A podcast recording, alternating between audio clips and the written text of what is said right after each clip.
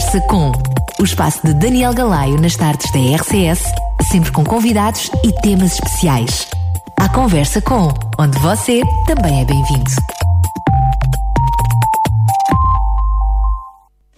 Estamos de volta então para mais uma conversa com, como tinha sido uh, divulgado, tínhamos prometido. Hoje vamos estar à conversa sobre violência doméstica e diria de uma forma alargada.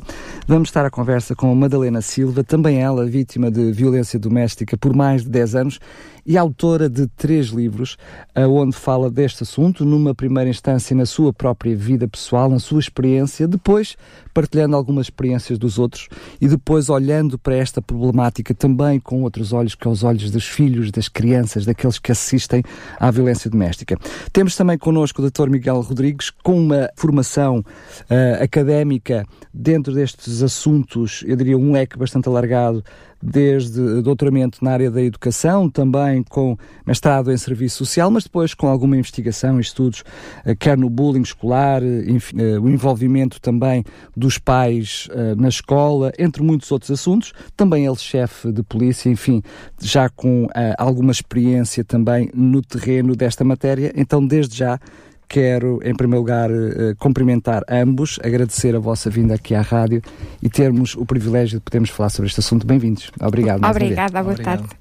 Eu começo precisamente por uh, falar à Madalena, eu diria quase que eh, uma pergunta lá para Alice, mas mesmo assim devo fazê-la. Ainda no passado dia 7 de março, enfim, até por iniciativa política, festejou-se uh, uh, o Dia de Luto Nacional pelas Vítimas da Violência Doméstica. Uh, Parece-me que é um assunto que está, por um lado, na mota e, por outro lado, parece-me que é um assunto que nunca é demais falar. Eh, para si como vítima, em primeiro lugar, e depois, neste momento, quase como profissional na área, enfim, por todas as matérias onde está envolvidas, como é que olha estas iniciativas para, para olhar para as vítimas de violência doméstica? Antes de mais, boa tarde a todos que me estão a ouvir. Agradeço imenso este convite. É sempre um prazer para mim continuar uh, ligada a uma área que, uh, infelizmente, tão bem conheço. Um, e agora, respondendo à sua questão, ainda hoje uh, tinha estado a falar uh, com uma pessoa, a minha amiga, uh, sobre este assunto. É bonito, é fantástico haver iniciativas, digamos, tão nobres como esta de, do luto, das marchas silenciosas. Um, e fui uma das que estive numa de, dessas marchas. Com uma pessoa eh, bastante conhecida, o Sr. Eh, Moita Flores. Uh, fiz questão, como é óbvio, sendo eu uma pessoa que ando nesta, nesta vida, digamos assim, há quase sete anos. No entanto, faz-se as marchas, dá-se o dia de luto, mas a situação continua na mesma. Não vejo uh, absolutamente nada diferente uh, e vamos ficando por aí. elas continuam a ser vítimas, continuam a pedir ajuda e, e eu falo por mim, que tento e ajudo vítimas desde há seis anos, no silêncio, uh, do meu computador, que é mesmo assim, através do Facebook, uh, e quero-as encaminhar para os sítios indicados uh, para novas iniciativas e o que é certo é que não vejo nada de novo. E depois, como eu disse no meu Facebook há pouco, há pouco tempo, tenho imensas pessoas ligadas à área de violência doméstica no meu Facebook, que vão para a televisão, é tudo lindo, maravilhoso, aqui estou eu todo engravatado e vou fazer esta ação assim assim, mas não sei o quê, e todos falam falo e todos falam e todos falam, mas continua tudo na mesma. Oh, Miguel, eu sou obrigado a ter que lhe pedir que possa, enfim, intervir. Eu percebo aqui uh, natural, com naturalidade esta, esta dor da Madalena, mas uh, o Miguel, para além daquilo que é a sua área, eu diria, estudiosa ou científica, mas também a sua área profissional, é também de coautor do livro com, com o mesmo nome, desta temática, violência doméstica, e também autor do livro As Polícias Não Choram. Ou seja, o que é que o faz também ao Miguel, quer de uma forma uh, profissional e extra-profissional, se envolver nestas temáticas? Também sente, aqui como a Madalena, que apesar de muita coisa já ter sido feita, ainda há muito para fazer? Sim, antes de mais, boa tarde a todos e estou totalmente de acordo com a Madalena porque hum, é uma realidade em, em Portugal ao nível da violência doméstica, da investigação, da, da própria avaliação e da intervenção ainda há muito a fazer. E a prevenção seria, de facto, se calhar a, a pedra mais importante a, a pegar, porque a, a nível, e por mim, contra mim falam, entre aspas, ainda falta muita formação nas polícias, nos magistrados, essencialmente nestes dois corpos, uh, para se conseguir de forma mais competente uh, responder às situações, pelo menos às mais urgentes não por falta de, de, competências destas pessoas, digo eu, mas essencialmente pela falta de meios, a formação, mas depois os meios. Existe uma lei sobre a violência doméstica já há quase 10 anos, a Lei Mãe da Violência Doméstica 112 2019, que está, que está com, com inúmeros artigos onde o Estado definiu que tinham que se fazer determinadas ações e tinham que existir determinados meios. E passados 10 anos, muitos desses artigos ainda não são colocados em práticas. E estamos a falar de uma lei. Por exemplo, ao nível da escola, fala-se, e essa lei refere-nos num dos seus artigos mais importantes. Gente está a falar da lei de 2009. 2009, 112-2009, Lei da Violência Doméstica. Chamam-la Lei Mãe da Violência Doméstica. E refere por exemplo, na escola. Ela depois teve várias alterações, mas estamos a falar vai, do seu início. Exatamente. Já vai na sétima alteração. Isso. E algumas alterações é apenas a reforçar o que já está escrito. Mas, uh, de alguma percebe-se por, por, essas alterações que há necessidade de fazer esse sublinhado, esse, esse highline que, para dizer, atenção, isto não é só lei, tem que ser colocado em prática, não é? Devia de ser colocado em prática, essencialmente essa vertente. Estamos a falar de muitos, muitas visões da, da situação, não só do nível da prevenção como do combate, mas no âmbito da prevenção fala, por exemplo, que as escolas iriam ter uma cadeira obrigatória desde o pré-escolar para os alunos começarem a andar com questões práticas a nível da igualdade de género. Já não é a primeira vez que eu ouço falar sobre essa é temática. Verdade. Continua a não existir. Eu conheço alguns diretores de agrupamentos, atualmente estou a falar da Grande Lisboa, e eles não sabem de nada. Este, isto que se fala, que o Estado vem falar sobre isso, é apenas virtual, porque depois não existe no terreno. Isto é inconcebível. E depois infelizmente colocam-se à frente destas marchas que nós falamos. Falta alterar muita coisa. Ao nível da investigação, uh, eu, eu tenho percebido isso, diversos autores nacionais e internacionais também vêm pegar na nossa lei e eles dizem isto está muito bem feito, mas depois não é colocado no terreno é uma coisa que é mostrada, uma imagem que é mostrada à população e depois tem muitas falhas. No entanto, isto depois é um país tão pequeno e já falamos disso há pouco. Uh, existem muitas, muitos locais que estão com ferramentas para trabalhar e outros ali ao lado estamos a falar do mesmo Estado, Portugal, já não tem essas ferramentas. Mas o Miguel eh, sabe até por experiência própria e o mesmo uh, se estende à Madalena, muitas vezes as coisas que são feitas são, são por carolice própria, são por iniciativa e esforço dos próprios profissionais, até extra as suas competências profissionais. Aqui em Sintra, desde que a saúde pública tomou um, que esta questão da violência passou a ser um assunto de saúde pública, a, a saúde escolar passou a integrar não só esse assunto, mas também a mutilação genital feminina, entre outros assuntos. Ou seja, uh, há muita coisa certamente a fazer. É um percurso, infelizmente, não conseguimos chegar lá uh, de toda, uh, de todas as maneiras.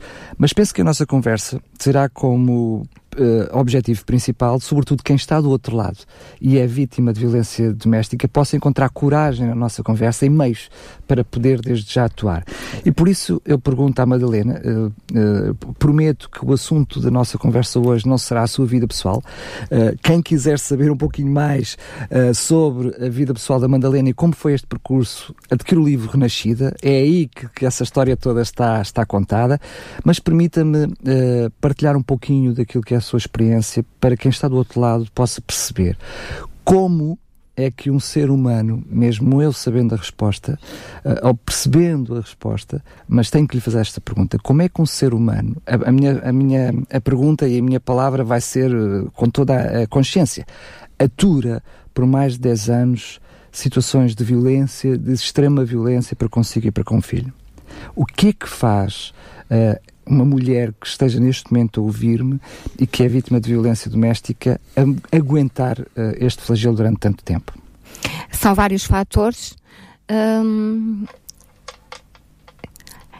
há 10 anos atrás pensei uh, que hum, eu era a única no mundo que, hum, que estava a passar por uma situação destas e que hum, e que os motivos que me levaram a aguentar esses 10 anos, uh, eu fosse a única que tivesse esses motivos. Estes anos todos passaram uh, e, como referi há pouco, uh, ando há quase sete anos uh, a ajudar vítimas de violência doméstica e posso lhe dizer que a maior parte das vítimas, todas têm os mesmos, os mesmos problemas. Então, quais são? Primeiro, pensamos que a pessoa vai mudar. Aliás, eu até venho buscar uma outra coisa o amor é cego. E então uh, achamos que um, nós estamos uh, tão cegas por aquele amor uh, que acabamos por não ver o grave, não é? que foi aquilo que era aquilo que eu estava a viver. Depois que passei essa fase, e tenho mesmo que, que, passar porque quando se é maltratada um, quase todos os dias e se arrasta muitos anos, uh, como é óbvio, não pode uh, viver ali o amor. Mas uh, permita-me interrompê-la, peço desculpa, sim. mas para muias mulheres podem não ter a possibilidade de esperar 10 anos. 10 anos já pode ser tarde Já demais, pode ser tarde, é? também podia ter acontecido, como é claro, é óbvio. Uh, uh, não pensei, uh, como não pensei em nada disso. Deixei-me arrastar por uma situação que devia ter logo, imediato, no dia que me casei, ter terminado ali e, e, de facto arrastei esses 10 anos. Até porque muitas vezes as pessoas não têm noção, sobretudo para quem este assunto é estranho. Confesso que para mim é uma coisa demasiado estranha. mas mas uh, isto é uma questão de, de, de progressão, não surge de, de, um dia para o outro. Imagino eu, permita-me, por favor, sempre que eu estiver a falar, porque eu estou a falar de algo que realmente me é estranho, sim, sim. que não estiver a correto, sinta-se completamente livre Obrigada. para me emendar.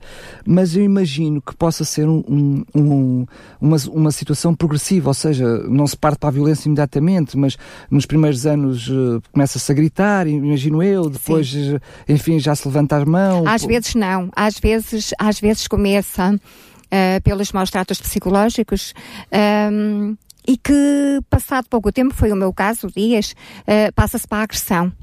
Uh, dias. Sim. Uh, uh, por exemplo, no meu caso, que ainda vivi um ano com aquela pessoa, embora durante esse ano não tenha havido os maus tratos físicos, houve muitos maus tratos psicológicos e que eu, que agora... É uma questão de limites que se foram, Ex vários limites que exatamente. se foram ultrapassando até E eram os sinais, os sinais que eu hoje consigo detectar mesmo, mesmo que seja à distância e que eu aviso muitas vezes as pessoas que se abafam comigo, atenção aos sinais, atenção aos sinais, porque são esses sinais que nos podem, uh, uh, digamos que, prevenir para não, não avançarmos mais uh, e depois não nos levar a, a, um extremo que a gente já não consegue fazer absolutamente nada. E eu ia dizer que. Um, para além dessas duas situações que a gente espera que a outra pessoa vá mudar, foi o que aconteceu, e vai mudar, e vai mudar, e reza para aqui, e ora para ali, faz orações, e vai à missa, e mais não sei o quê, sempre na esperança que aquela pessoa vá mudar. Uh, e mais as estratégias, porque eu, no meu caso, eu até uh, arranjei médicos, uh, arranjei médicos, tentei de tudo mesmo, de tudo, para ver se aquela pessoa mudava, e o que é certo é que mudança nada.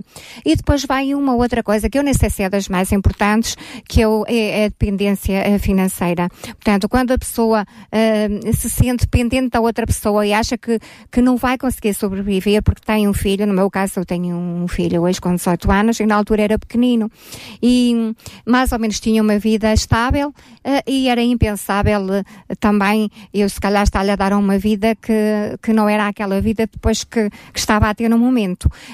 E, é um conjunto de fatores. pessoas que ficam desempregadas e que depois têm dificuldade em, em arranjar emprego. Um, e, e depois se arrastar muitos anos a violência doméstica uh, sobre, sobre a pessoa, uh, acaba por ficar fragilizada, acaba por ficar mal psicologicamente uh, e mesmo a nível depois de começar a trabalhar, a pessoa já não vai estar a 100% bem, quer física, quer psicologicamente, para iniciar uma atividade e as pessoas não conseguem compreender isto. Uh, estão mal de várias maneiras, estão mal financeiramente e estão Acaba mal por também. Ser uma bola de neve, uh, né? Exatamente. Mas uh, eu já volto à Madalena. Uh, Eu poderia fazer esta, esta pergunta à Madalena, mas se calhar não é, é mais fácil fazer a quem, a quem não viveu pois. na pele. Uh, este, este, esta tentativa da própria Madalena explicar algo que eu percebo que mesmo com a experiência dela fica difícil de conseguir explicar. Este, este, este quase binómio incompreensível entre uh, o instinto de, de, sobrevivência e de autodefesa que não quer que, se, que seja agredido, mas ao, este, ao mesmo tempo este amor positivo, a esperança no arrependimento, esta conjunção, muitas vezes, naquilo que é eh, a sua área mais de investigação e que percebe daquilo que, enfim, das estatísticas com quem tem lidado, este binómio faz estes problemas se arrastarem? Sim, é um dos, é um dos fatores e se calhar é, é, o principal. As relações humanas, o sentimento, porque até existem muitas vítimas de violência doméstica que denunciam, mas não querem terminar a relação. Querem ajuda para, para, para ajudar a, querem ajuda para ajudar a que aquele homem mude.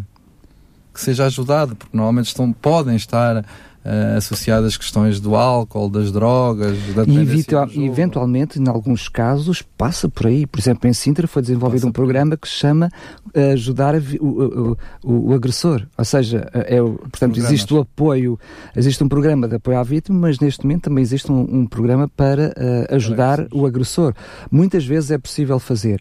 Provavelmente não será uma situação continuada de 10 anos que uh, possa permitir ainda se fazer alguma coisa. Não é? Tem que ser um trabalho muito atempadamente, não é? Tem, devia de ser feito muito atempadamente, mas isto tem, isto cada caso é um caso, é claro. assim, é, todos, todos são diferentes, as relações são todas diferentes, mas a ligação entre um, um casal, entre os namorados, o homem e a mulher. Sim, porque a gente está a falar sexo. nisto, mas hoje em dia isto acontece nos namoros até dos adolescentes. adolescentes. Ou seja, eu não consigo imaginar. Imagino depois de uma vida juntos e com filhos, eh, estes problemas surgirem, existe uma história muito grande, com um peso muito grande, que muitas vezes faz a pessoa arrastar. Mas na fase de namoros, com adolescentes, como é que satura isto? Não é, é tão complicado de perceber. Com tanta informação que Exatamente. existe hoje em dia. O estudo da Omar que saiu agora no Dia da Mulher, no dia, no dia 8, acho que saiu no dia, no dia da Mulher, uh, foi o maior feito em, em, contexto nacional sobre, sobre a violência no namoro e eles chegaram a essas conclusões que, que havia muitos jovens em relações de namoro a aceitar que o, que o namorado lhe tivesse as mesmas passwords ou soubesse as passwords dela ou a maior parte era, era, continua a ser igual. A mulher a mulher é a maior vítima de violência doméstica em contexto nacional não é a única, mas é continua a ser, é a dirias, de uma forma gigante até. Ah, então, em casos de vítimas mortais, estamos a falar de uma diferença ainda maior, não é? Um para, para 34 pois. é uma coisa brutal. É uma diferença brutal. A média de femicídios em Portugal dos Mas, Miguel, quando anos. falamos de cerca de 30 mil casos por ano, penso que os números andam mais, mais coisa, menos coisa por aí. Uh, com de denúncias. De, conhecidos, conhecidos, né? conhecidos. É a ponta de um iceberg, segundo, segundo dizem. É normal, por um lado, olhar para uh, este desacreditar da Madalena de que as coisas possam, podam, possam mudar ou possam ser resolvidas, não é? Porque estamos a falar de muitas denúncias e de situações em que depois os casos acabam por não serem resolvidos, não é? Assim, mais do que. Do, a, a, principal mensagem que devemos passar é denunciem. Isso, isso, é, isso está fora de questão. Quer no próprio, quer aquelas pessoas que estão por volta. Não é? Vamos já, já mais à frente falaremos sim, sim, um pouquinho sim, sobre isto. É importante, não é? é? É, importante. Desde que é um crime público, portanto, há esta hipótese também, não é? Mas eu interrompi-o e, e, e, não, não devia ter feito, peço desculpa, cortei o seu raciocínio. Estávamos a falar de 30 mil casos, são muitos casos. São muitos casos. Dá um a cada 18 minutos uh, em contexto nacional. Há uma denúncia em Portugal uh, a cada 18 minutos. Enquanto estamos a falar, já, duas, já houve duas vítimas de, de violência doméstica. Violência doméstica que nós, que, que é nós uh, tenhamos conhecimento porque são os, os, denunciados. E já não é a primeira vez que o ouço referir quando fala sobre este assunto que diz, palavras suas, que é apenas um, uma ponta do iceberg. Acredita que muitas das circunstâncias não chegam à denúncia? Ah, sim, sim. Eu não lhe consigo dizer, nem nenhum investigador, nem quem trabalha na, na área, nem as próprias vítimas, como a Madalena, conhecem já muito sobre as dinâmicas da violência doméstica, conseguem dizer, mas acredito que seja 20, 30, 40 vezes mais. Estamos a falar de uma coisa muito maior. Há cerca. O estudo está desatualizado, digamos, a nível científico e da própria sociedade, porque evoluímos muito nos últimos 12, 13 anos. Há um estudo feito por um investigador de daqui da, da Universidade de Lisboa, uh, não lhe consigo agora precisar a universidade, que uh, trabalhou vítimas, vítimas que iam às unidades de saúde a nível nacional. Trabalhou com milhares de vítimas, milhares de pessoas que se vê a perceber que eram vítimas de alguma forma, ou seja, pessoas que foram às urgências e que tinham mazelas, tinham nódulas negras, estamos a falar só da parte física. E vê-se a perceber que sem denúncia em cada três daquelas mulheres que tinham lesões, eh, eh, em cada dez, três apresentavam casos de violência doméstica. Ou seja, estamos a falar de números que serão muito, muito superiores àqueles que a gente conhece. Estamos a falar de faltar ainda cerca de 70%. E, e só para se alimentar. Uh, existe um relatório anual que se chama o RASI, onde todos os dados dos criminais são, são analisados anualmente. O relatório anual de segurança interna. E o ano passado, em 2017, o ano passado, o 2018 sai no final deste mês, em 2017, foi o segundo crime mais denunciado em Portugal. Estamos a falar de um Código Penal que tem centenas de crimes. violência doméstica está em segundo, a seguir aos roubos uh, do interior de viatura passa à frente do crime contém a, a, simples chapada que se pode apresentar uma queixa. Agressão física, simples, pronto. Está abaixo da violência doméstica. Claro. É o segundo crime mais denunciado em Portugal. Isto é muito, muito, muito grave.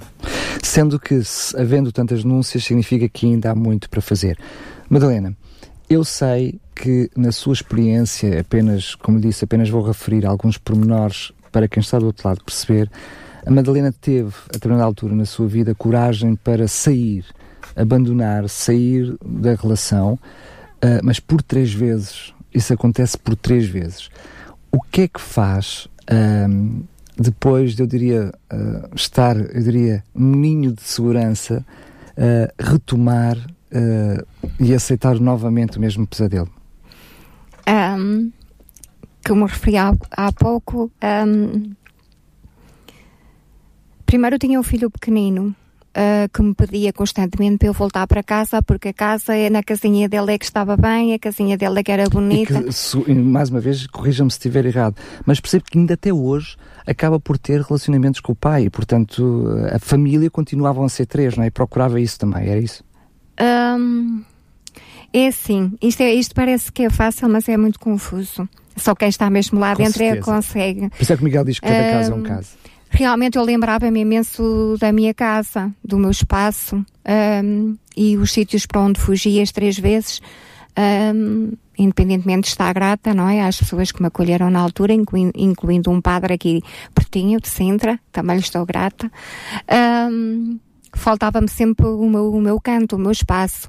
Como não estava bem psicologicamente, uh, era como se fosse uma coisa a puxar-me para a minha casa e depois a outra era mais forte. A esta hora ele já está mudado porque eu saí de casa, ele ainda pensou, bem, este, este tempo agora todo... é que eu perco de vez, não é? Agora, é, é agora é que eu vou mudar, portanto agora quando eu voltar para casa ele já está mais mansinho, já não vai fazer mal e acabava sempre por, por perceber que realmente ele tinha mudado naquele meu afastamento o que não acontecia. Tanto que por diversas vezes que eu fiz queixa um, no tribunal, não é? Eh, depois, cada vez que voltava para casa, eu suspendia as queixas, que agora já não, já não dá para fazer isso, ainda bem. Mas eu suspendia porque depois Contra com medo... si fala. Sim. Sendo que uh, nós vamos ter algum ainda tempo para conversar sobre este assunto, quero ainda falar na perspectiva também do filhote e como é que é. Muitas vezes uh, estamos envolvidos nisto, eu diria quase de uma forma tão uh, centrada em nós para fugir do flagelo que esquecemos que há uma terceira pessoa, às vezes até mais, dentro de casa. Mas a nossa conversa não, não, não se esgota aqui. Esta situação da Madalena, Miguel, em que nós vemos alguém que sai, que faz denúncias, é um processo continuado. Acaba uh, a situação apenas ser resolvida por flagrante delito. Um, o que é que acha, na sua opinião, quer como investigador, quer como profissional, que ainda pode ser feito para que não tenhamos que uma, a chegar a uma situação de flagrante delito, muitas vezes quando chega já é tarde demais. Uh, isto, isto vai mais uma vez parar à, à, à, vertente da formação, porque muitas vezes, e, e não, não, estou a, a, dizer que, que muito que não tenha, feito, tenha sido feito nada, no entanto, quem recebe as denúncias e quem trabalha com as vítimas na primeira linha, que são essencialmente as polícias, eh, os bombeiros, também muitas vezes na questão, uh, estes profissionais de primeira linha, as comissões, por vezes, as instituições de apoio à vítima, têm que saber, têm que ter conhecimento das dinâmicas da violência doméstica, porque há vítimas que não não conseguem perceber, muitas vezes, por, por, estarem moldadas por aquele sentimento que têm pelo agressor, muitas vezes, que existem determinados riscos, e tem a ver com os sinais que a Madalena, que a Madalena fala, que, que pode colocar a sua vida em risco, se não for a sua vida, a sua forma de vida e dos seus filhos, claro. se houver, eh, nas relações em que haja. E a pessoa percebendo que aquela relação não é saudável, que não tem futuro, que só lhe irá trazer problemas eh, em várias vertentes, a nível da profissão, a nível do modo de estar na, na sua vida e na relação com os outros, nas suas próprias competências parentais como mãe para as questões da, da educação do filho, de, do seu desenvolvimento cognitivo, elas estão alteradas, porque há ali uma coisa que está a impedir que ela esteja totalmente apta a desenvolver e a trabalhar como mãe, como mãe, como profissional e como mulher, essencialmente como mulher. E, e os profissionais que não sabem transmitir, que não, que não têm os conhecimentos, as competências de formação, porque isto tem que ser uma formação, para transmitir isto àquela vítima, que, que eu já, já estive, não, não, não, não, estou aqui em representação da PSP, mas falando na, na vertente da investigação e no meu conhecimento de, do terreno uh, próprio e de outros colegas, eu percebo que há vítimas que apresentam contra o mesmo agressor uma, duas, aquilo acaba por ficar, uh, do caso da Madalena, acaba por, agora não se pode desistir, mas podem mostrar esse interesse, as vítimas podem mostrar esse interesse, eu quero desistir, isso vai para tribunal, se o agressor concordar também, e o, e o próprio magistrado, se vir que não há, não há um risco elevado, pode cancelar. Isto acontece e acontece muito mais do, do que nós, do que nós pensamos. No entanto, se nós conseguimos transmitir à que é vítima... É que é respeitar sempre a vontade da própria vítima. Isso, isso não há nada Portanto, a fazer. Não há nada a fazer. Não há nada a fazer. Há vítimas que, como, é como disse. Peço desculpa, tenho aqui à minha frente, mas a, Madalena, nesse aspecto, foi vítima, em primeiro lugar, de si mesma. É? Quando desiste, ela assume a responsabilidade do que vem a seguir. Não é? Sim, sim. Se calhar, se tivesse, estamos a falar subjetivamente, Com se certeza. tivesse tido profissionais que tivessem informado, e apesar da experiência toda que a Madalena que tinha, mas uh, na altura. A Madalena hoje certamente dirá, se eu soubesse o que sei hoje, não é? Sim, verdade. Possivel, mas... Possivelmente, mas poderia não acontecer. Claro, claro. Mas se ela fosse informada de todas estas dinâmicas da violência doméstica por pessoas mais competentes, não estou a dizer que não tenham sido competentes o suficiente, a, aldeia, a legislação também alterou sim. muito, está muito mais apta. Porque há vítimas que, por mais que nós lhe, lhe transmitimos a, a, sua situação pela, e já falamos do instrumento da avaliação de risco mais à frente, uh, está, está elevada, você corre risco de vida. Mas já vítimas que dizem, não, eu quero voltar para a minha, eu vou voltar para a minha casa. E depois é a questão das provas. Nós não, as forças de segurança sem, isto é como todos os crimes, sem provas, nós está, estamos a, cometer um crime se formos uh, prender alguém sem provas, por exemplo, nós não podemos fazer isto. E é essa questão, e, e, mesmo nesses casos, mas ouça, se você for para casa, você estará em risco, poderá acontecer isto. Há vítimas que mantêm esse interesse, porque é tal ligação ao seu local. Hum. Infelizmente, a legislação espanhola, que está aqui mesmo ao lado, é completamente diferente. Apesar a, a vítima apresenta queixa, seja homem ou mulher, mesmo sem, eh, desde que haja factos uh, comportados, digamos assim, com uma queixa comportada, uh, o, o, agressor é exato. Substanciado, é, é, não, é retirado daquela habitação imediatamente pela polícia, a bem ou a mal. E nessa fase de investigação, que é muito mais acelerada que em Portugal, muito mais acelerada, uh, aquele agressor é retirado, é a vítima que fica sempre em casa. Não vai para nenhuma casa abrigo, ela fica na sua casa. Ela, a vítima, homem ou mulher, mas a maior parte também é mulher. O agressor é que é afastado. É que é afastado, do, do programas para pós-agressores com mais Sintra são muito mais efetivos. Em Portugal ainda estamos muito longe no âmbito do programa, dos programas para para ressocializar, digamos assim, os agressores. E mais, a nossa lei diz que só irão para esses programas se eles quiserem, não são obrigados. É Essa é uma parte da lei que tem que ser alterada. E continua a ser, ser assim, tem que ser obrigatória. Assim. Uh, Madalena, vamos deixar agora para trás um pouquinho daquilo que é o aspecto negativo disto, apenas serviu para contextualizar uh, aquilo que são as suas palavras que vêm a seguir, porque falará certamente com muito mais propriedade. Agora, uh, nesse, eu diria, trabalho escondido ou mais uh, visível, que os seus livros continuam a falar por si, quer de uma forma mais dolorosa, menos dolorosa, mais, uh, enfim, emocional, menos emocional, uh, porque certamente eu acho que ninguém consegue ser os seus livros, ler os seus livros e, e não se sentir constrangido com o que lê, portanto, porque uh, mesmo não sendo connosco, nós não conseguimos imaginar vidas de ninguém assim, mas hoje, com a experiência que tem, o que é que diz a pessoas que estavam no seu papel para não fazerem aquilo que a Madalena fez? Aquilo que acabou de dizer há bocado. é assim, eh, eu, eu tenho neste momento três eh, mulheres que, que correm perigo de vida e antes de vir para a rádio, a uma desses, uh, é o que digo a todas, o medo destrói-nos a vida. E elas, eu às vezes penso, se na altura eu tinha que se pensei, pensei várias vezes, não é? Em que a qualquer momento eu podia ser morta, só tenho que morrer. Morram, mas morram com dignidade, que é mesmo assim. Portanto, elas não podem ter medo, têm que deixar de. Mas foi medo. só o medo, eu já ouvi dizer isto, que voltou, ou seja, retirou as queixas no tribunal por medo. Por medo. Eu por estou medo. diante dos seus, dos seus olhos, Sim. como alguém que vê por fora, incrédulo ou seja, eu não acredito, sinto-me incrédulo, alguém que retira a queixa apenas por medo. Por Terá medo. que haver. Eh, eu imaginei que houvesse aí uma dose de medo, houvesse aí uma dose também de esperança em resolver os problemas, porque estamos a falar três vezes, né? não é uma, não duas, estamos a falar três vezes. Alguma, alguma esperança de ver resolvida a situação. Eu acredito, por isso é que eu estou a dizer incrédulo, estou a falar claramente quem, quem nunca viveu uma coisa nem tão pouco mais ou menos. Mas imagino que alguém que que tem medo mesmo, às duas por três, até por medo da própria vida, vai com o processo para a frente, não é? Vai com o processo para a frente, mas até, até mesmo de, de chegar a essa via, elas têm medo, porque a partir Mas não do... é a parte mais difícil, pergunto eu. A parte mais difícil não é, não é fazer a denúncia. A é parte fazer mais a, é, eu nem sei, depende. Porque Pois, neste caso, é, neste caso, e falo nestas duas últimas eh, que, que me pediram ajuda, ahm, elas têm medo das duas situações. Têm medo, tive- tiveram medo de chegar à polícia para fazer a denúncia. E depois também estar a contar ali aquele pesadelo todo também é, não é fácil. Eu falo por mim, quando fui ao tribunal, fui ver tudo aquilo que eu vi em 10 anos, eu não sei se foi mais difícil do que, que propriamente aquilo que eu vi aqueles anos todos, porque estava ali a viver novamente a reviver, história, a não é? tudo, e é a mesma coisa que acontece com estas, com estas vítimas. Eh, elas têm medo de ir à polícia, já por si já não é, não é fácil, não é? Carregam com elas uma cruz forte demais e depois ficam com medo quando saírem da polícia e aquilo eh, for tornado público do que é que lhes pode acontecer. Portanto, o medo anda sempre ali, de trás, eh, eh, à volta delas. E é com medo. Há, há pouco uma delas dizia: Eu tenho tanto medo, Dona Madalena, eu tenho tanto medo. Eh, e o que é que eu posso dizer a estas pessoas? Não tenham.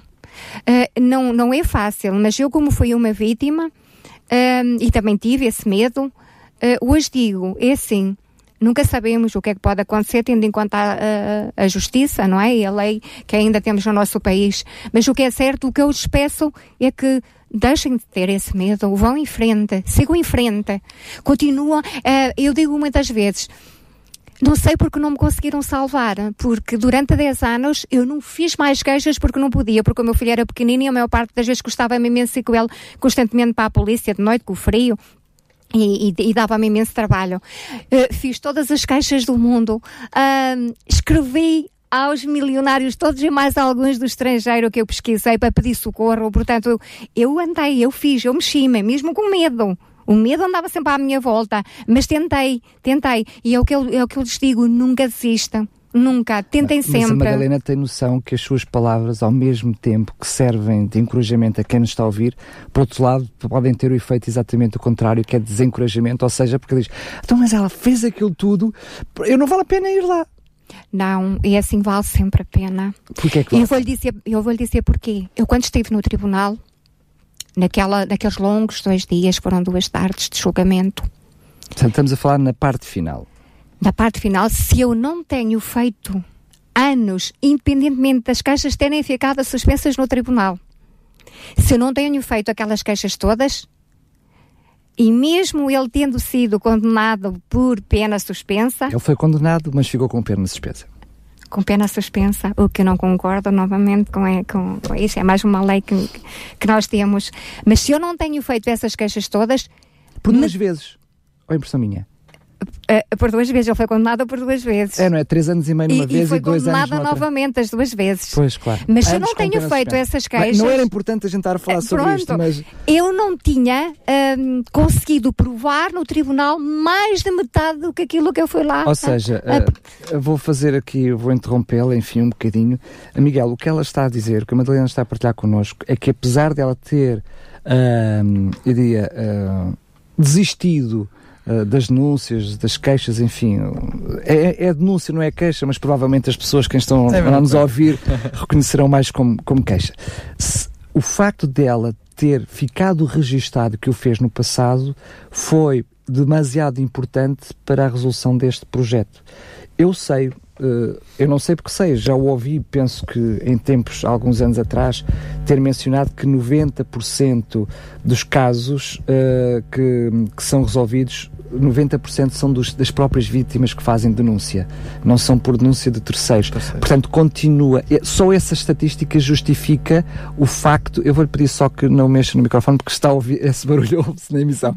Uh, o facto de, de, de, falarmos de que as, as, as situações resolvidas, 90% é da própria, mostra a importância que a Madalena estava a dizer da própria vítima denunciar.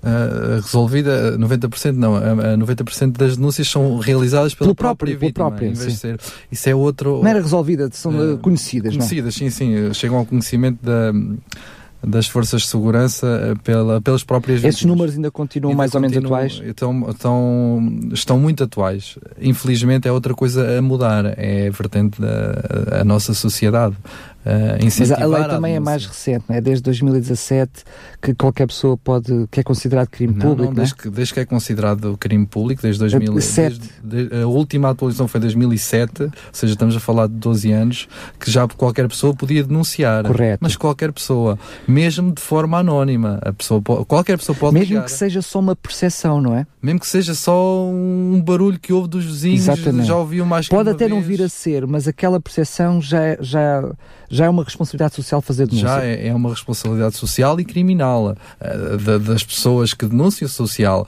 E a partir daí entra na vertente criminal e as polícias, a partir do momento em que alguém informa no lote tal, os meus vizinhos fazem isto e eu não é essencial normalmente que queiram ser testemunhas, mas existem pessoas por questões de represálias não querem ser. Os meus vizinhos do lote tal tal um, tem acontecido isto Também isto, compreendemos, isto. não é? Compreendemos perfeitamente. Sim, de certa forma, sim, mas infelizmente... Ninguém se quer meter. Infelizmente, muita gente não se quer meter. Às mas, vezes... ó Miguel, imagina só, eh, em mera hipótese, daí a dois anos, aquela pessoa do, do, do lote tal faz uma queixa na polícia. Mesmo que não saiba que tenha havido uma denúncia antes, essa denúncia está registada passa a ter um peso diferente, não é? Exatamente, é sempre essencial, porque a, a polícia é obrigada a ir ao local, PSP ou GNR, contactar com aquela família que foi indicada onde havia E perceber o que é que se passa. Muitas vezes, nestas situações, as próprias vítimas e o próprio agressor desmentem, dizem que não se passa nada, porque se não se passasse já tinha ido apresentar queixa, mas aquilo fica participado, aquilo fica registado e a partir daí.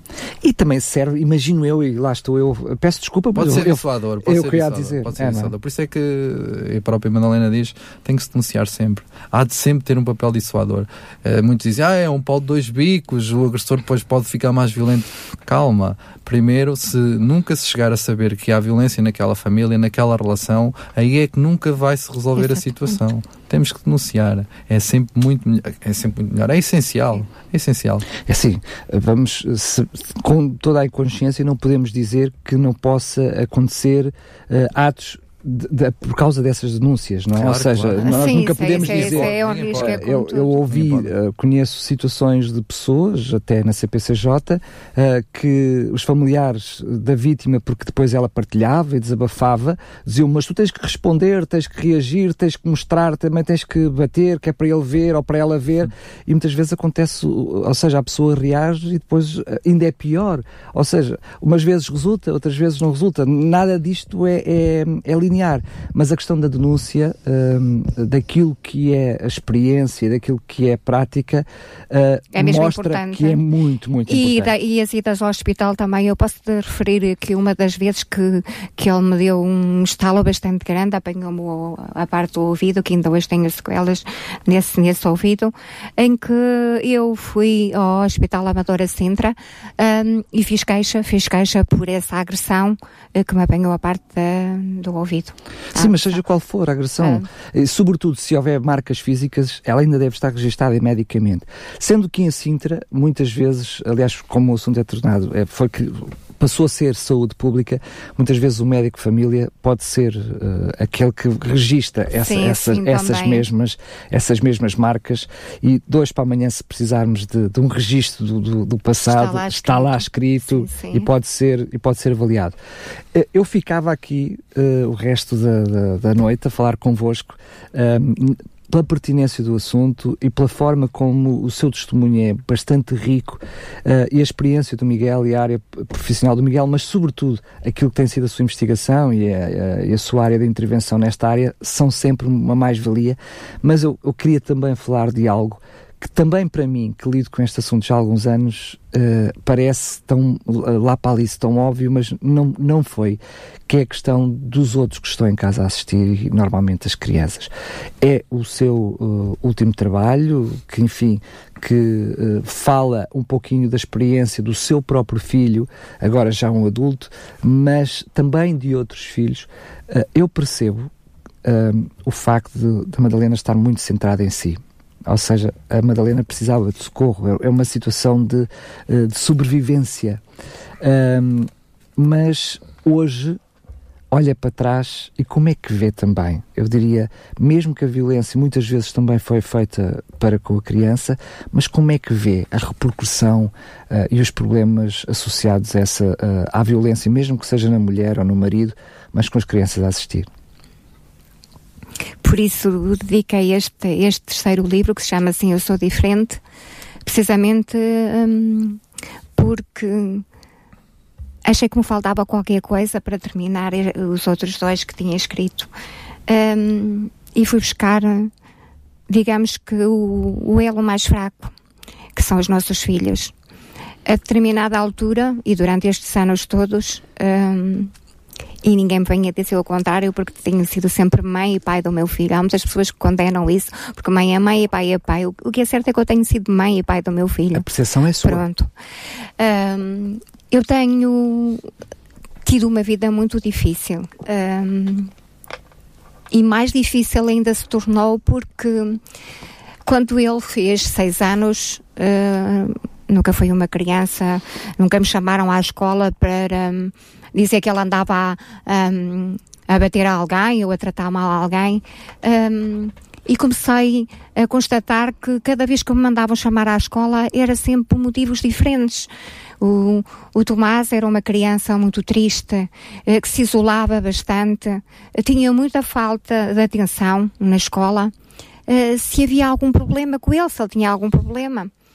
Um, e agradeço, estou grata mesmo à professora que ele teve, que, que cheguei a ter, a ter ciúmes dela, foi uma mãe para o meu filho, um, em que ela me encostou à parede, que é uma coisa que não fazem a maior parte das professoras, tenho amigas uh, que são professoras e que me revelam isso, um, em que também ficam com medo, porque quando se apercebem que alguma coisa não está bem com, com os miúdos na escola, e elas se os, se os, vão a abordar eh, se há alguma situação má em casa ou o que é que se está a passar e eles depois vão dizer para casa eh, podem estar podem nos acusar eh, de, de, difamação ou uma outra coisa qualquer e o que acontece é que essa professora me digamos que encostou à parede a dizer que hum, havia alguma coisa realmente estranha com o Tomás um, e que hum, era como se me obrigasse mesmo a arranjar uma psicóloga para, para colocar o Tomás. E foi a partir dos seis anos que o Tomás começou a andar um, em psicólogas, em, em, psiquiatras. E porquê? Porque era, foi sempre um, uma criança diferente. No início diziam-me era da idade e depois passava, era a da idade. A Madalena achava que era uma questão de feitio. Exatamente. Também houve alturas em que eu pensei, pronto, realmente isto deve ser mesmo uh, é, dele. É, é, é mesmo dele. Uh, depois, na, quando, na medida em que ele crescia, eu começava a associar muito. Uh, cheguei a ter esta conversa com o médico.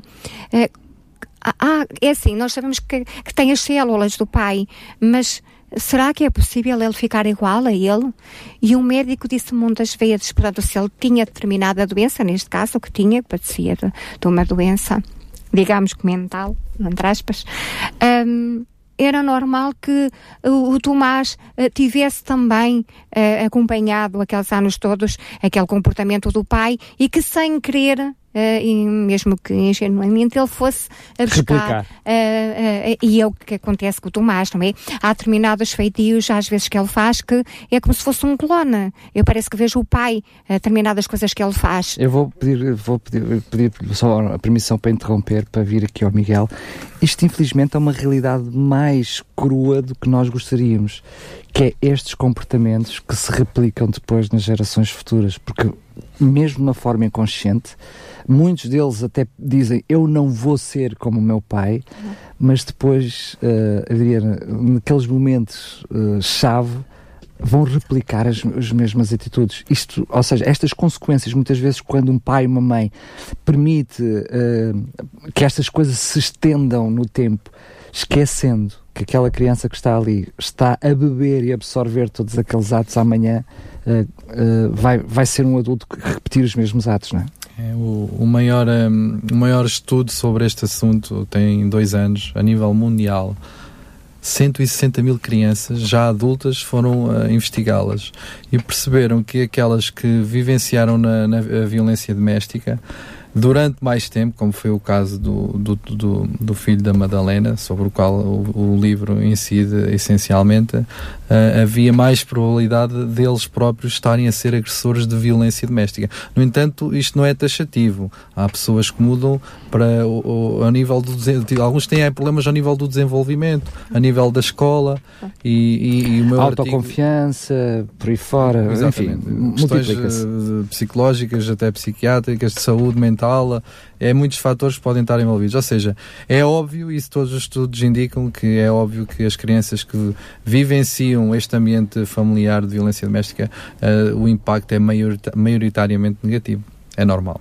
Até mesmo no desempenho académico, não é? Exatamente. Ou seja, as crianças entre os 11 e 18 anos sim, sim. apresentam depois ali mais eh, dificuldades, mais dificuldades mais académicas. É? dificuldades, sim, porque o meu filho, por exemplo, ele foi a minha principal testemunha no tribunal e ele Isso chum... também deve ser tão doloroso. E ele chumbou. Ele, ele deu uma reportagem há pouco tempo à RTP, um, aquele programa Linha da Frente, e ele referia precisamente isso, que um, foi o ano mais difícil da vida dele Coitadinho. Bem, enfim, uh, esta, esta noção de que uh, aquelas crianças uh, podem realmente, porque estão a assistir a esta situação, e muitas vezes elas próprias também vítimas de, de, de violência. São vítimas. O, o seu filho teve um ou dois episódios assim mais graves, mas enfim, de alguma forma, em que ele próprio também foi vítima de, de violência. O que é que agora tem para dizer também às, às mulheres, aos maridos, que isto não é só para as mulheres, mas enfim, maioritariamente são as mulheres, o que é que tem a dizer a estas mulheres que são vítimas de violência doméstica e que sabem que têm filhos em casa, que por mais pequeninos que sejam, que percebem o que está a acontecer? Que hum, se pesquisarem um bocadinho sobre a minha vida e, e, de fato, como referiu há pouco sobre os meus livros, vão entender que é mesmo muito importante. Hum, se de fato vivem hum, no meio da violência doméstica, tem que acabar, tem que parar.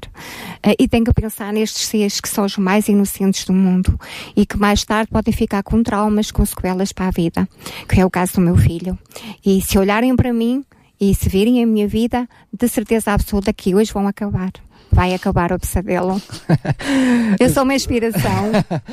a verdade é que, uh, eh, um, quer queiramos, quer não, eu acredito que as coisas não vêm por acaso, não acredito no acaso, um, e certamente que a Madalena conseguiu transformar algo demasiado negativo na sua vida uh, em positivo, que tem, tem não só com os livros que, que, que, hoje continuam a falar por si, mas o facto de hoje, por exemplo, estar aqui na rádio, enfim, um, a, participação direta em casos concretos, o coaching que vamos falar na parte final do nosso, do nosso programa, uh, esta uh, esta, esta sua nova vida, posso lhe chamar assim, Sim, ou seja, certeza. uma vida nova. O que é que faz uh, a Madalena hoje em dia? Continua sentimentalmente muito ligada a todo este seu passado, algum, para alguma maneira manter-se ajudando outras mulheres? Um, sim, eu acabo por não esquecer, como é óbvio, porque um, uh, pensei que naquele dia no tribunal eu tivesse enterrado aquele passado para sempre, e a partir do momento em que escrevo a minha história de vida, um, nunca mais consegui enterrar o meu passado. E porquê? Porque a comunicação social, a quem estou agradecida uh, e que tem sido extremamente uh, simpáticos comigo e têm-me tratado muito bem estes anos todos, uh, continuam a querer constantemente que eu dê a cara em programas, as revistas também constantemente estão-me sempre a chamar, o que acabo por não, não, às vezes digo, eu fui uma vítima, mas já não sou uma vítima. Há outras vítimas, vão saber outras histórias, uh, mas o que é certo é que o que eles dizem é que a minha história foi um marco muito grande em Portugal e que a forma como eu a dei a é- cara, é, dizer, a forma como eu não dei é a só cara, dar a cara, é, é dar a cara de uma forma destapada. E, e, exatamente, e não é que eu não tivesse medo, na primeira vez eu tive muito medo, mas é assim, se eu partir para, hum, para, minha, para, escrever uma história de mim, não é? Da minha vida, o um, que é que eu já podia fazer? Tinha que seguir em frente, não podia voltar eu, para trás. Eu não lhe fiz a pergunta, lá ah. está. A gente, ah. Quando a gente sabe a resposta, muitas vezes esquece que quem está do outro lado dos microfones não sabe a resposta. O que é que ele levou a fazer, a escrever o primeiro livro? Já sabemos o que ele levou a escrever o segundo e o terceiro, mas o que ele levou, eu diria, nunca tinha feito nada na área. Portanto, eu escrevo desde pequenina. Sim, mas ah. na área, estou a falar da, da não, violência na área de violência doméstica. doméstica, não. O que é que a fez uh, escrever esse livro? Eu tenho uma amiga que é psicóloga, é, é já psicóloga há muitos anos, e um, ela um dia tinha-me pedido para eu escrever um, um, livro. E eu, na brincadeira, dizia: Mas um livro de quê? Uh, não sei escrever livros se não for uh, de uma história verdadeira. Uh, um, eu não estou a ver a Madalena escrever um, uma história de amor, para já. Um, Por razões óbvias, não é preciso ser psicólogo, não é? E ela disse: escreva, escreva a história da sua vida. E eu, como assim? Hein? A história da minha vida, mas Sim, Madalena, a história da sua vida, porque vai ajudar muitas pessoas que estão a passar a mesma coisa que a Madalena passou. Ai, tem sentido isso? Nem pensar, nem pensar, porque eu fiquei logo assustada, não é? E depois toda a gente vai conhecer e depois toda a gente vai ficar a saber. E a Madalena tem amigos. Pense tem bem, família. exatamente, pense bem, porque é para ajudar outras pessoas. Bastou esta frase dela.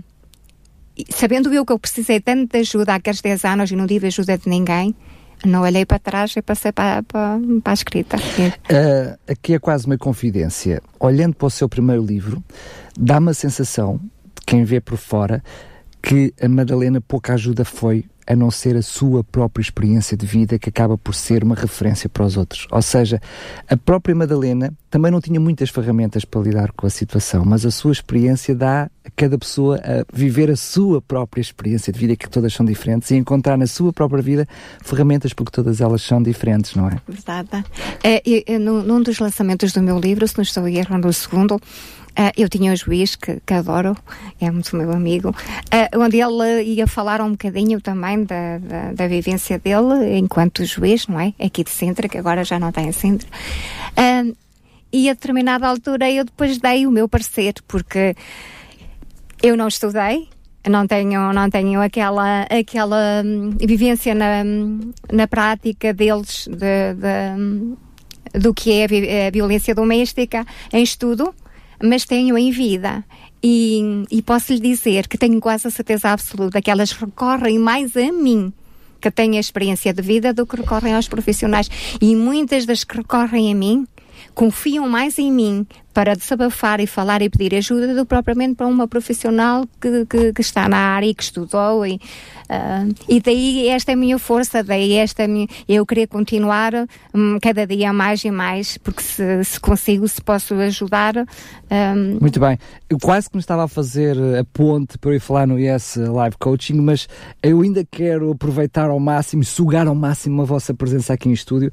Eu queria perguntar uh, ainda, uh, eu percebo percebo, enfim, uh, toda a, a envolvência do, do, Miguel nesta temática, nestas áreas, mas o que é que leva, uh, o que é que levou o Miguel a, a, escrever também, a ter uma participação aqui no Sim Sou Diferente?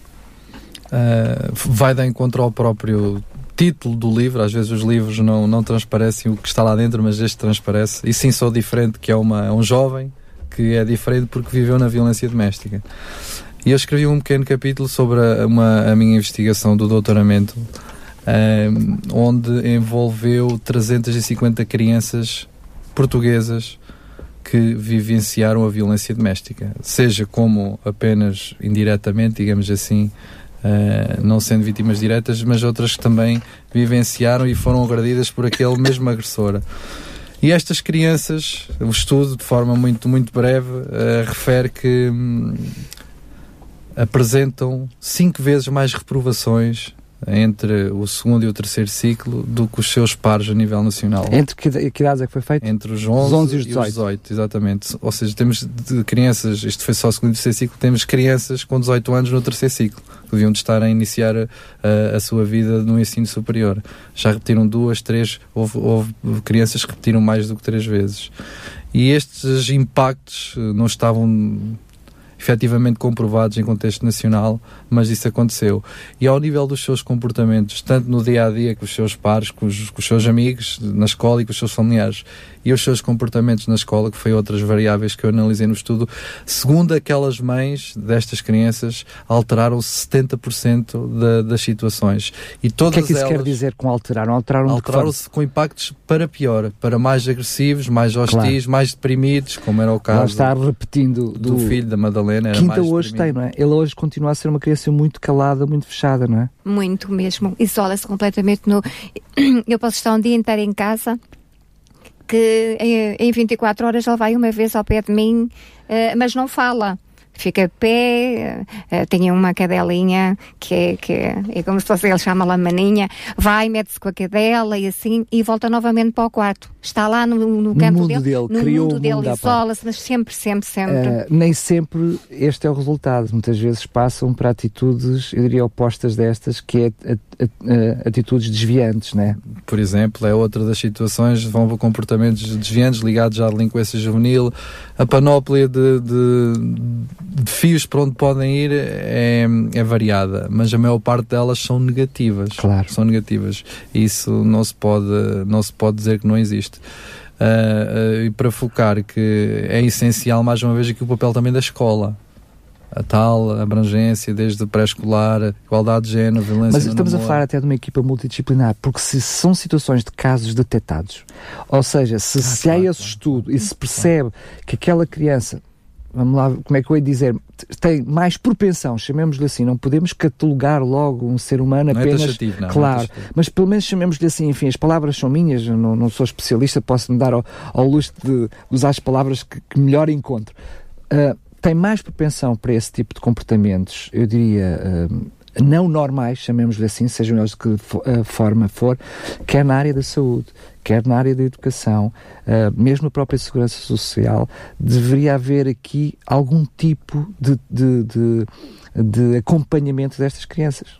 Claro, exatamente. Esse acompanhamento, estas equipas multidisciplinares são essenciais para resolver o problema. Eu não percebo é porque é que elas ainda não existem de forma obrigatória em todas as comarcas. E quando falo em comarcas, depois as comarcas dividem-se em, em conselho, em freguesia. Isto devia ser trabalhado a nível de freguesia, com equipas multidisciplinares.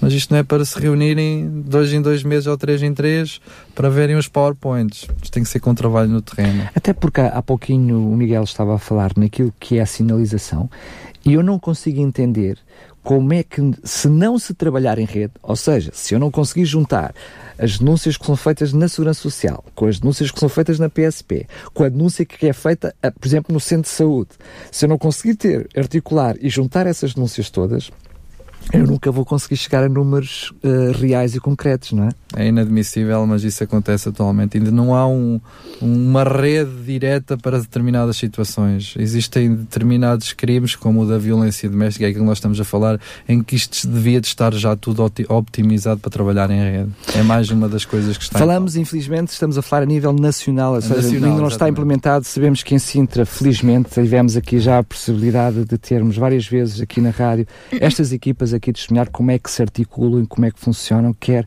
através da equipa multidisciplinar na, na violência no adulto, quer na violência doméstica, quer na violência infantil e também na mutilação genital feminina. Ainda bem que assim as coisas estão a caminhar. Provavelmente, e não é, não estou a dizer que sem testemunho dos próprios, têm ainda muito para fazer, os próprios a dizer, e portanto, uh, certamente as coisas não estão bem. Mas sobretudo para si que me está a ouvir, e até aqui de Sintra, não desanime, procure ajuda, que certamente ela pode estar aí, pode bater à porta.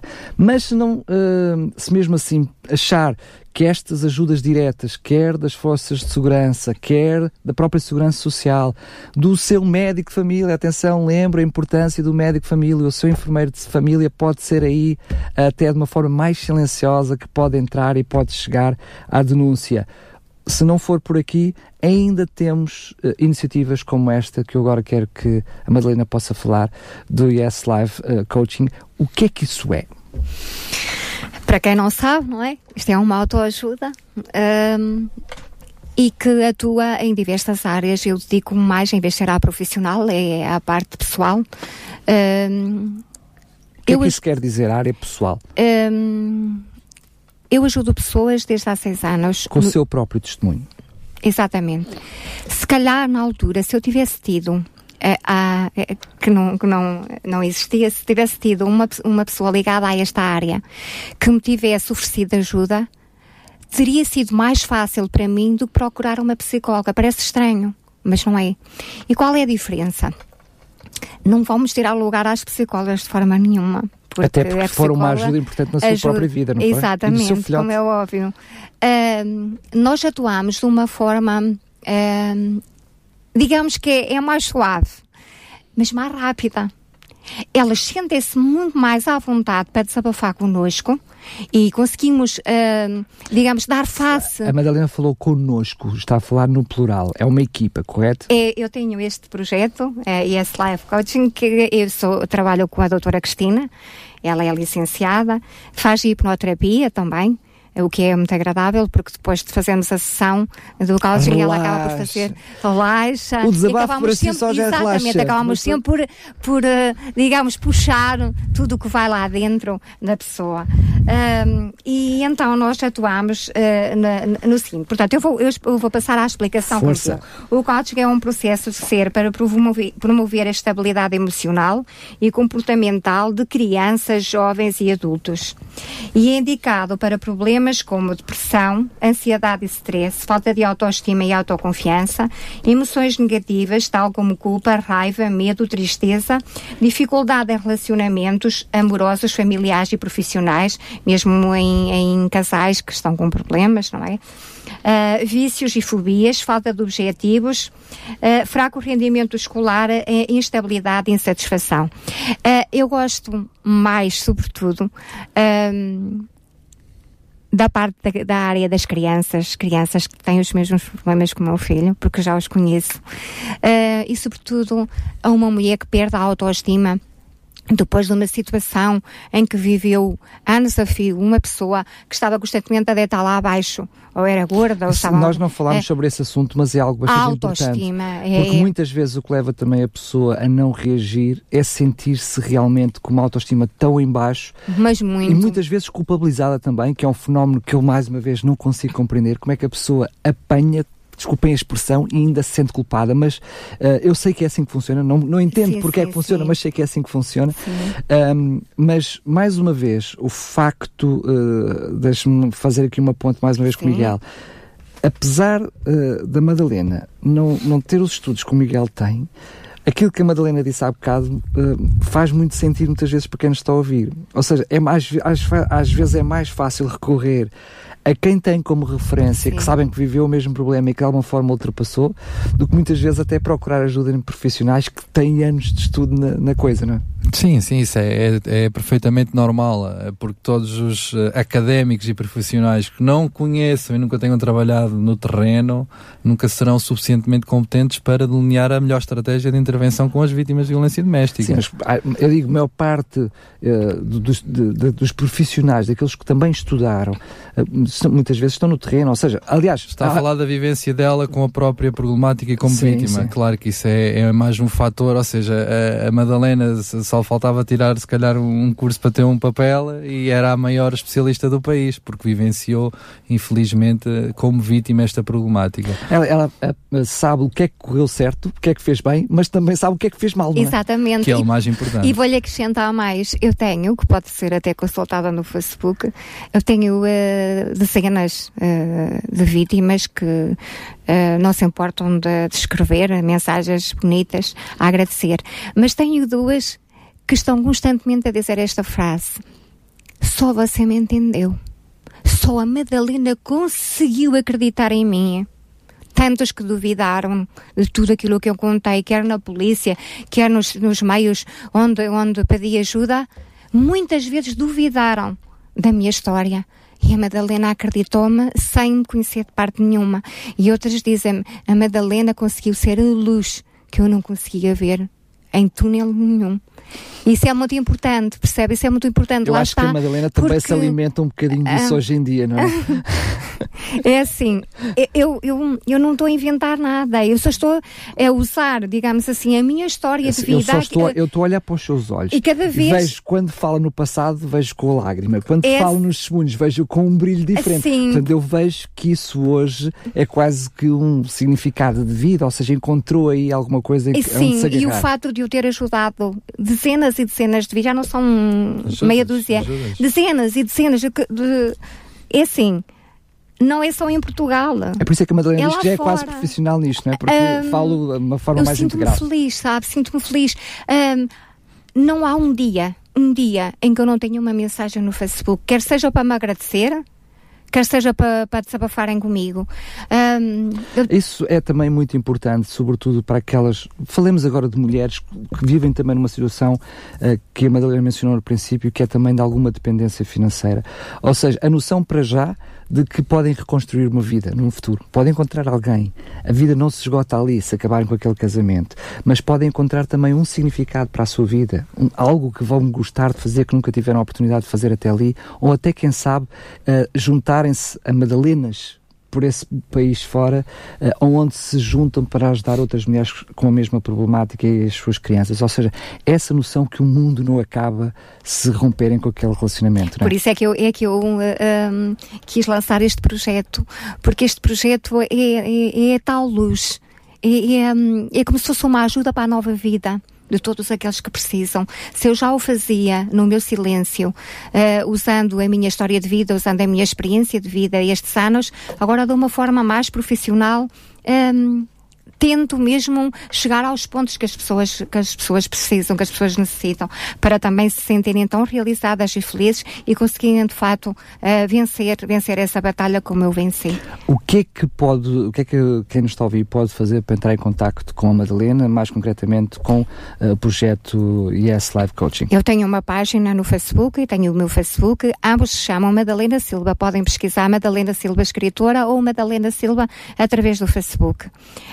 Um, e os livros, uh, basta pedirem por mensagem privada, uh, tenho Também a editora... via, via Facebook. Havia Facebook e tenho a editora, a editora a Vieira Está da no livro. Silva, não, este é Vieira da Silva, que, que agora era, é a minha nova editora e Ah, que me representa, hum, que tem os livros já à venda em diversos sítios, tem estado nos CTTs, ultimamente está, está esgotado, ah, mas como podem sempre pedir a mim através do Facebook, ah, e eu encaminho a partir daí, digo os, os sítios, os locais onde é que estão à venda. Ah, convém sempre, antes de me conhecerem a mim, conhecerem os meus livros, é mesmo muito importante. O primeiro, Renascida, o segundo, Eu Sou a Voz dos Silêncios, são 16 relatos que mais me marcaram ao longo de três anos a ir a programas da televisão, e que diversas mulheres me contataram e homens, ahm, a dizer que eram vítimas de violência doméstica e juntei 16 16 relatos dos que mais me marcaram ahm, e, e- e fiz Eu Sou a Voz dos Silêncios porque elas diziam muitas vezes que eu era a voz dos silêncios delas. E este último, de facto, tem a ver com a história do meu filho e de, do- de filhos de outras vítimas que se chama assim, Sou Diferente das Palavras que Nunca Vos Disse. Isso é que eu peço muito, que conheçam primeiro os meus livros, depois peçam a minha ajuda através do Yes Life Coaching, onde eu posso ajudar de uma forma é, é, tão simpática quanto eu, é mudarem a vida, a ficarem com a mesma força que eu tenho. Muitas pessoas perguntam onde eu vou buscar a força. Se calhar devo ter algum engenho escondido vai, desde há muitos anos. E eu não sei. Daquela, eu não sei. Mas o que é certo é que não é todas as pessoas que conseguem ter esta força. Eu posso lhe dizer que toda a minha vida tive esta força, apesar de que quando me separei, quando me consegui libertar, estava mesmo no fundo. Sou o tipo de pessoa que vou mesmo lá abaixo Uh, e sem a ajuda de ninguém, eu volto novamente cá em cima, quantas vezes uh, forem necessárias. É? Muito bem, uh, Miguel, eu sei que quer o livro que escreveste, o último, quer o de qual és coautor, estão, penso, na mesma editora, é isso? Sim, sim. Onde é que, onde é que as pessoas podem encontrar os seus no, livros? No site da Prime Books, mas também na, nas lojas mais conhecidas, na FNAC, na Bertrand, na, na, em várias outras. O primeiro é violência doméstica e o segundo, porque é que os polícias não choram, é isso? Os polícias não os choram. Polícias não choram é, é? O objeto de estudo é a PSP-GNR, numa abrangência desde 2000 até 2017 sobre vários temas como o suicídio nas forças de segurança, os polícias são agredidos e outros temas bastante relevantes. Muito bem, quero mais uma vez agradecer a vossa presença aqui em estúdio. Eu costumo dizer isto, mas é de, do fundo do coração, as portas não estão abertas, estão escancaradas para sempre que vocês necessitarem e for preciso falarmos sobre estas problemáticas ou à volta delas, está bem? Obrigada, muito obrigada. Quero desejar-vos felicidades na vossa vida profissional um, e que uh, realmente tudo possa contribuir para que este flagelo possa de uma vez por todas terminar. Obrigada, eu agradeço imenso. E já agora quero aproveitar para dizer que o Miguel, Ai, hoje, faz anos, faz anos e eu quero deixar os parabéns ao Miguel por ter vindo Eu peço desculpa à Madalena, a Madalena tinha feito essa inconfidência, mal, mas ele tinha-me esquecido, enfim, uh, o meu chip está aqui virado para estas problemáticas. Obrigado. Uh, Miguel, parabéns, quantos, quantos muitos, felicidades. E agora sim, para estar desse, desse lado, se é vítima de violência doméstica, se não é, mas detectou alguns sinais, pois bem, procura ajuda, nunca é tarde demais.